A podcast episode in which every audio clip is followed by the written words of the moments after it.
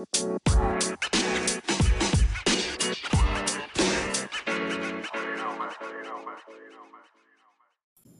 Bienvenidos, gente bonita, bienvenidos otro viernes más a este su café literario. Pues, ¿qué creen? Ya estamos en el último viernes de noviembre, a un pasito de entrar al último mes de este año, la verdad. Bueno, pues a mí se me fue rapidísimo, pero pues con ustedes, estando con ustedes cada viernes, la verdad me alegran el alma y me da mucho gusto que casi estamos por completar otro año más juntos. Y hoy les traigo un clásico de clásicos que, pues bueno, si no lo conocen o si no lo han leído, han escuchado por lo menos la adaptación de hace algunos años de una serie de, de una eh, plataforma, creo que fue Netflix. Y hoy traigo para ustedes Ana, la de las Tejas Verdes. Este libro fue la inspiración para la serie Anne with E que se em, pasó, creo que fue por Netflix. La verdad no, no, recuerdo exactamente, pero sí la vi, está muy buena también. Entonces, esta fue eh, la base que tomaron para esa serie. Es una serie de libros, creo que son ocho libros de, de la autora. Eh, la autora es eh, Lucy Maud Montgomery y la verdad estos libros son magníficos. Yo quiero compartir con ustedes hoy uno de los capítulos iniciales, el capítulo 2 del libro 1 de Ana la de las Tejas Verdes. Así que bueno, nos vamos al libro. Ana, la de las Tejas Verdes, de Lucy Maud Montgomery. Capítulo 2. Matthew Cuthbert se lleva una sorpresa. Matthew Cuthbert y la yegua alazana recorrieron lentamente los 12 kilómetros que había hasta Brick River. Era un bonito camino que corría entre bien dispuestas granjas, bosquecillos de pino y una ondeada llena de flores de los cerezos silvestres. El aire estaba perfumado por varios manzanos y los prados se extendían en la distancia hasta las brumas perlas y púrpuras del horizonte.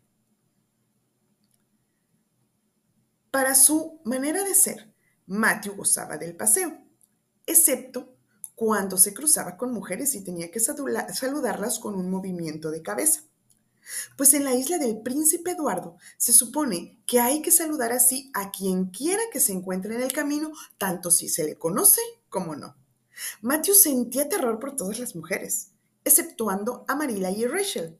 Sentía la incómoda sensación de que aquellas misteriosas criaturas estaban riendo de él.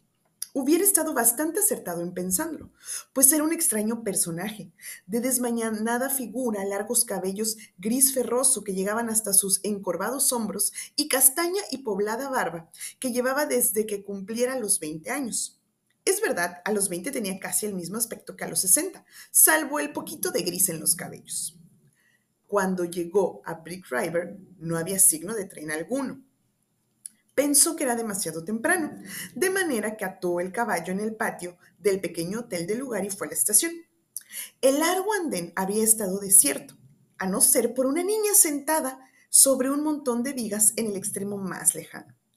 Matthew, notando apenas que era una niña, cruzó frente a ella tan rápido como pudo sin mirarla. De haberlo hecho, no hubiera podido dejar de percibir la tensa rigidez y ansiedad de su actitud y expresión. Estaba allí sentada esperando algo o alguien, y ya que sentarse y esperar era lo único que podía hacer, se había dispuesto a hacerlo con todos sus sentidos. Matthew encontró al jefe de estación cerrando la taquilla, preparándose para ir a cenar a su casa, y le preguntó si llegaría pronto el tren de las 5 y 30. El tren de las 5 y 30 ha llegado y ha partido hace media hora, contestó el rudo funcionario. Pero ha dejado un pasajero, una niña. Está allí sentada en las vigas. Le pedí que fuera a la sala de espera para damas, pero me informó gravemente que prefería quedarse afuera. Hay más campo para la imaginación, dijo. Yo diría que es un caso. No estoy esperando a una niña, dijo Matthew inexpresivamente. He venido por un muchacho. Debía estar aquí. La señora de Alexander Spencer debía traérmelo de Nueva Escocia. El jefe de la estación lanzó un silbido. Mm, sospecho que hay un error, dijo. La señora Spencer bajó del tren con esa muchacha y la dejó a mi cargo. Dijo que usted y su hermana la iban a recoger y que usted llegaría a su debido tiempo a buscarla. Eso es cuanto sea a ese respecto y no tengo más huérfanos ocultos por aquí. No comprendo, dijo Matthew desvalidamente, deseando que Marila estuviera a mano para hacerse cargo de la situación. Bueno, mejor pregunta a la muchacha, dijo descuidadamente el jefe de estación. Me atrevería a decir que podré explicarlo. Tiene su propio idioma, eso es cierto. Quizás se le habían acabado los muchachos de la clase que ustedes querían. Se marchó corriendo, pues tenía hambre. Y el pobre Matthew quedó, para hacer algo más difícil para que buscar a un león en su guarida. Caminar hasta una muchacha, una extraña, una huérfana, y preguntarle por qué no era un muchacho. Matthew gimió para sus adentros mientras se volvía y recorría lentamente el andén. La muchacha la había estado observando desde que cruzara con ella y le miraba ahora fijamente. Matthew no la miraba y tampoco habría visto cómo era en realidad de haberlo hecho, pero un observador ordinario hubiera perseguido, percibido lo siguiente. Una chiquilla de unos 11 años con un vestido de lana amarillo grisáceo muy corto, muy ajustado y muy feo. Llevaba un sombrero de marinero, de un desteñido color castaño bajo, el que, extendiéndose por sus espaldas, asomaban dos trenzas de un cabello muy grueso, de un vivo color rojo. Su cara era pequeña, delgada y blanca, muy pecosa. La boca grande y también sus ojos, que según la luz parecían verdes, o de un gris extraño. Eso para un observador ordinario. Un extraordinario hubiera notado que la barbilla era muy pronunciada, que los grandes ojos estaban llenos de vivacidad, que la boca era expresiva y los labios dulces, en suma, nuestro observador perspicaz hubiera deducido que no era un alma vulgar la que habitaba el cuerpo de aquella niña descarriada, de quien estaba tan ridículamente temeroso el tímido Matthew Cuthbert. Este, sin embargo, se libró de la prueba de tener que hablar primero, pues tan pronto ya dedujo que venía en su busca, se puso de pie, tomando con una mano el asa de la desvencijada y vieja maleta y extendiéndole la otra. Supongo que usted es Matthew Cuthbert, de Tejas Verdes, dijo con dulce voz y extrañamente clara. Me alegro de verle. Estaba empezando a temer que no viniera por mí e imaginando lo que no se me habría permitido. Habría decidido que si usted no venía a buscarme esta noche, iría por el camino aquel hasta aquel cerezo silvestre y me subiría a él para pasar la noche. No tendría ni pizca de miedo y sería hermoso dormir en un cerezo silvestre lleno de capullos blancos a la luz de la luna, ¿no le parece? Uno podría imaginarse que pasea por los salones de mármol, ¿no es cierto? Y estaba segura que si no lo hacía esta noche, usted vendría por mí mañana. Matthew había tomado desmayanadamente en la suya la huesuda manecita, y en ese mismo momento decidió qué hacer. No podía decir a esta criatura de ojos brillantes que había habido un error. La llevaría a casa y dejaría esa tarea para Marila. No importa qué error se había cometido, no la podía dejar en Brick River, de manera que todas las preguntas y explicaciones podían ser regeladas hasta estar de regreso a salvo en Tejas Verdes. Siento mucho haber llegado tarde, dijo con timidez. Vamos, el caballo está en el patio. Dame la maleta. Oh, puedo llevarla, contestó alegremente la niña. No es pesada. Tengo en ella todos mis bienes terrenales, pero no es pesada. Y si no se la lleva de cierta forma, él las hace sal. De manera que será mejor que me quede con ella, pues conozco el secreto. Es una maleta muy vieja. Oh, estoy tan contenta de que haya venido, aunque me hubiera encantado dormir en un cerezo silvestre. Tenemos que recorrer un largo trecho, ¿no es así? La señora Spencer dijo que serían 12 kilómetros. Estoy contenta porque me gusta ir en coche. Parece algo maravilloso que yo vaya a vivir con ustedes y ser de la familia. Nunca he tenido familia de verdad. Pero el asilo fue lo peor. No he estado allí más que cuatro meses, pero ha sido suficiente. No creo que usted haya sido nunca un huérfano en un asilo, de manera que no puede en, algo imaginarse como es. Es peor de lo que puede imaginarse. La señora Spencer dice que hago muy mal al hablar así, pero no tengo mala intención. Es tan fácil hacer mal sin darse cuenta, ¿no es cierto? Era buena, ¿sabe? La gente del asilo, pero hay tan poco campo para la imaginación en el asilo. Solo están los demás asilados. Era algo muy interesante imaginar cosas respecto a ellos. Imaginar que la niña que estaba a mi lado era en verdad la hija de un conde, robada a sus padres en la infancia por una niñera cruel que muriera antes de poder confesar. Y acostumbrada a estar despierta por las noches imaginando cosas así, porque no tenía tiempo durante el día. Sospecho que es por eso que estoy tan delgada. Soy horriblemente flaca, ¿no es así? No hay carne en mis huesos. Me gusta imaginarme que soy bonita y gorda, con hoyuelos en los codos. Con estas palabras, la compañera de Matthew cesó su charla, en parte porque se le había acabado la respiración y en parte porque había llegado a la caleza.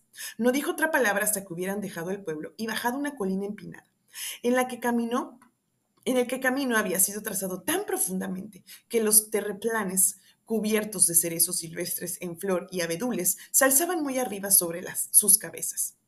La niña sacó la mano y rompió una rama de ciruelo silvestre que rozaba al costado del carricoche. ¿No es hermoso?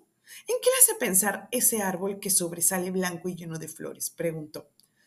Mm, bueno, no sé, dijo Matthew. En una novia, desde luego en una novia, toda de blanco con un hermoso velo vaporoso. Nunca he visto una, pero puedo imaginar cómo puede ser. Yo no espero ser nunca una novia. Soy tan fea que nadie querrá jamás casarse conmigo, a menos que sea un misionero. Supongo que un misionero no tiene muchas aspiraciones, pero espero que algún día tendré un vestido blanco. Ese es mi ideal de felicidad terrenal. Me gusta la ropa bonita y nunca la he tenido en mi vida. En lo que puedo acordarme, pero mm, desde luego es lo máximo que se puede ansiar, ¿no es así? Y entonces me imagino que estoy vestida de forma, de forma deslumbrante. Esta mañana al dejar el asilo estaba terriblemente avergonzada porque tenía que llevar este horrible vestido viejo de lana. Todas las huérfanas lo llevan, ¿sabe? Un comerciante de Hoptown donó el último invierno 300 metros de esa tela al asilo. Algunos dijeron que era porque no la pudo vender, pero yo creo que fue por bondad, ¿no le parece? Cuando subimos al tren, sentí como si todos me estuvieran mirando y apeadándose de mí, pero me puse a soñar e imaginé que tenía el más hermoso vestido de seda celeste. Cuando uno se pone a imaginar hay que hacerlo con algo que valga la pena. Y un gran sombrero todo flores y plumas, y un reloj de oro, y guantes y cabritrilla y botas. Me sentí inmediatamente alegre y disfruté con todas mis ganas del viaje a la isla. No me mareé al venir en el buque, ni tampoco la señora Spencer, aunque suele hacerlo. Me dijo que cuidado de que no me cayera por la borda. No tuvo tiempo de sentirse mal. Dijo que nunca vio a nadie que me ganara a ser inquieta. Pero si así evité que se mareara, en una suerte que se inquieta, ¿no es cierto? Yo quería mirar cuánto se puede ver en un buque, porque no sabía si tendría otra oportunidad para ello. Oh, ahí hay más erizos en flor.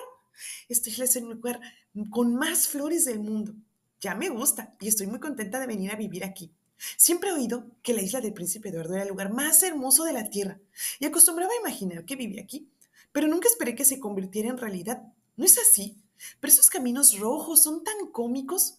Cuando subimos al tren en Charlottetown y los caminos rojos empezaron a pasar, le pregunté a la señora Spencer qué los hacían tan rojos y ella dijo que no sabía y que por amor de Dios no le hiciera más preguntas.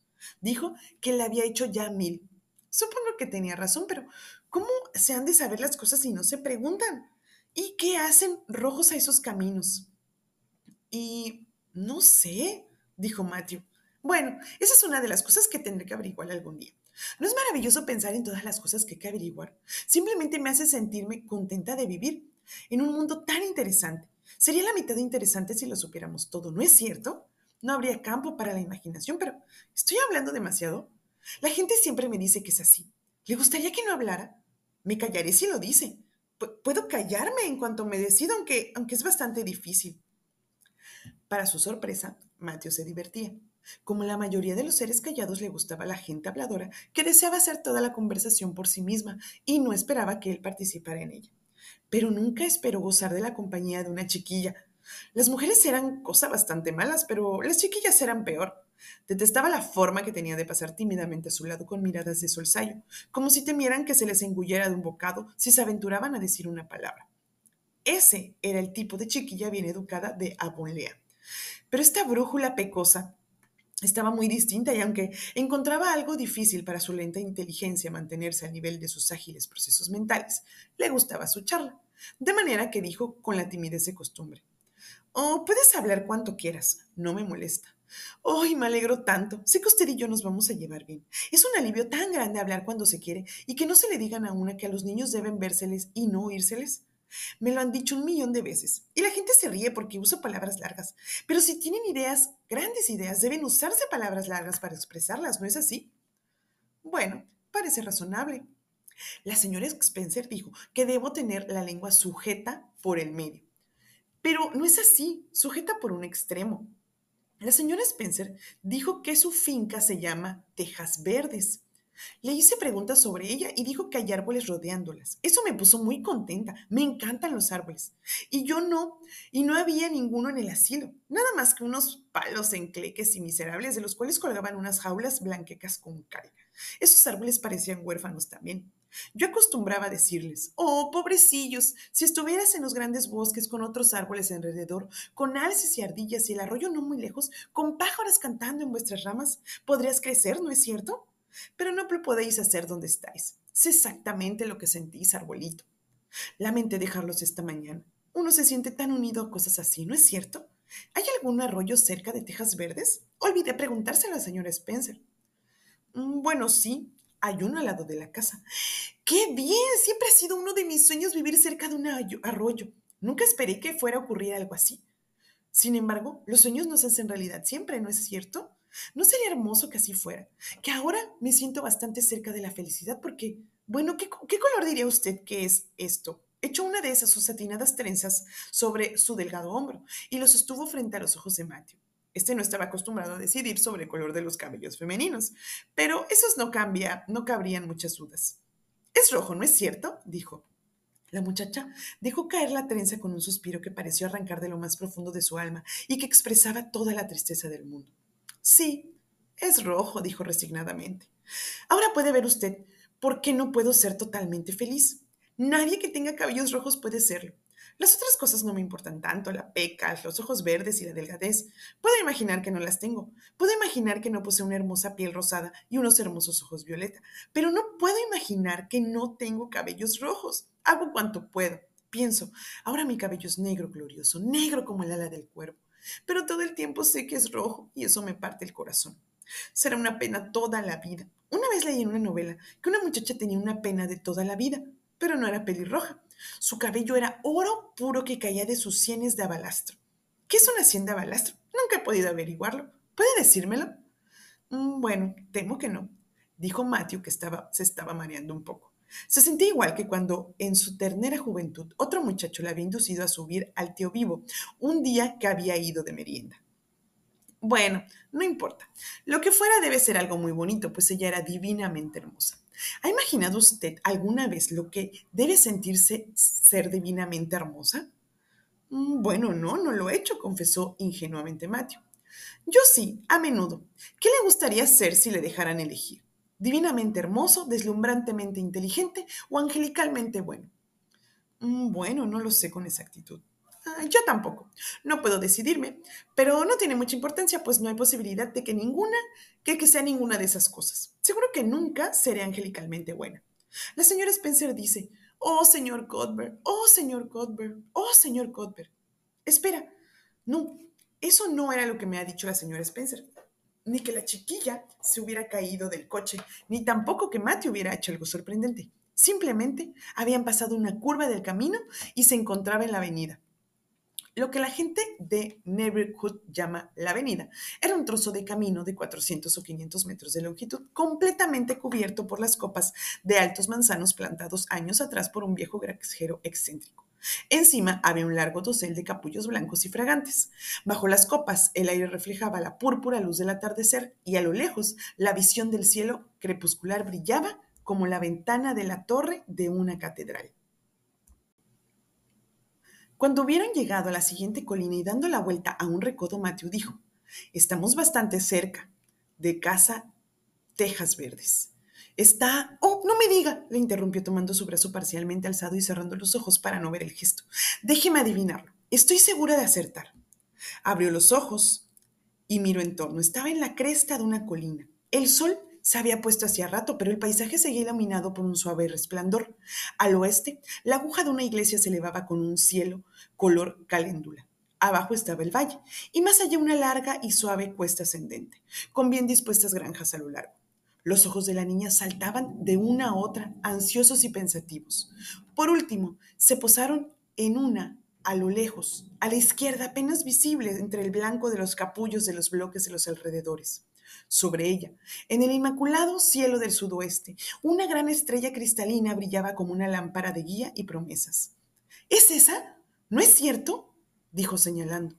Matthew dio alegremente con las riendas en la grupa de la yegua. Bueno, lo has adivinado, pero sospecho que la señora Spencer la describió. No, le aseguro que no. Todo lo que dijo podía adaptarse a cualquiera. Yo no tenía idea real de su apariencia, pero tan pronto como la vi, sentí que era mi hogar. Oh, me parece como si estuviera soñando. ¿Sabe usted? Debo tener el, grupo el, el brazo moratado desde el codo hasta el hombro, pues tenía la horrible sensación de estar soñando. Así que me pellizcaba para ver si era verdad, hasta que, de pronto recordando que, aun suponiendo que fuera un sueño, sería mejor seguir soñando cuanto fuera posible, de manera que no me pellizcaba más. Pero esto es verdad, y estamos por llegar a casa. Y pues mi gente bonita, este es el inicio de una magnífica historia de Ana, la de las Tejas Verdes. Este inicio la verdad me gusta mucho. Eh, es muy similar al de la serie, si es que ya la vieron, aunque la serie tiene ciertas adaptaciones ya a temas modernos, pero la base es estos libros de nuestra escritora Lucy Maud Montgomery. Entonces, la verdad se los recomiendo mucho, incluso si ya vieron la serie, créanme que van a disfrutar mucho este libro es magnífico y la verdad, eh, todo esto, los diálogos que tiene Ana, la verdad, no, o sea, parece que estamos enfrente de Ana y que nos está hablando como Menolica, pero se los juro que la van a disfrutar mucho. Pues bueno, espero que les haya gustado. Esto fue Ana, la de las Tejas Verdes de Lucy Montgomery, el capítulo 2. Eh, un pequeño fragmento, falta un poquito. Pero ya saben que por cuestiones de tiempo y para que se enamoren, se enganchen y corran a leer todos los libros de Ana, la de las Tejas Verdes. Pues bueno, mi gente bonita, muchas gracias. Nos vemos el próximo viernes. Bueno, nos escuchamos el próximo viernes, ya mes de diciembre. Acuérdense, acuérdense de pasar por el Instagram, regálenme un like, un follow, café y un bajo literario B612. Yo soy Leti Narciso y este es su café literario. Nos escuchamos. Besitos, descansen, bye.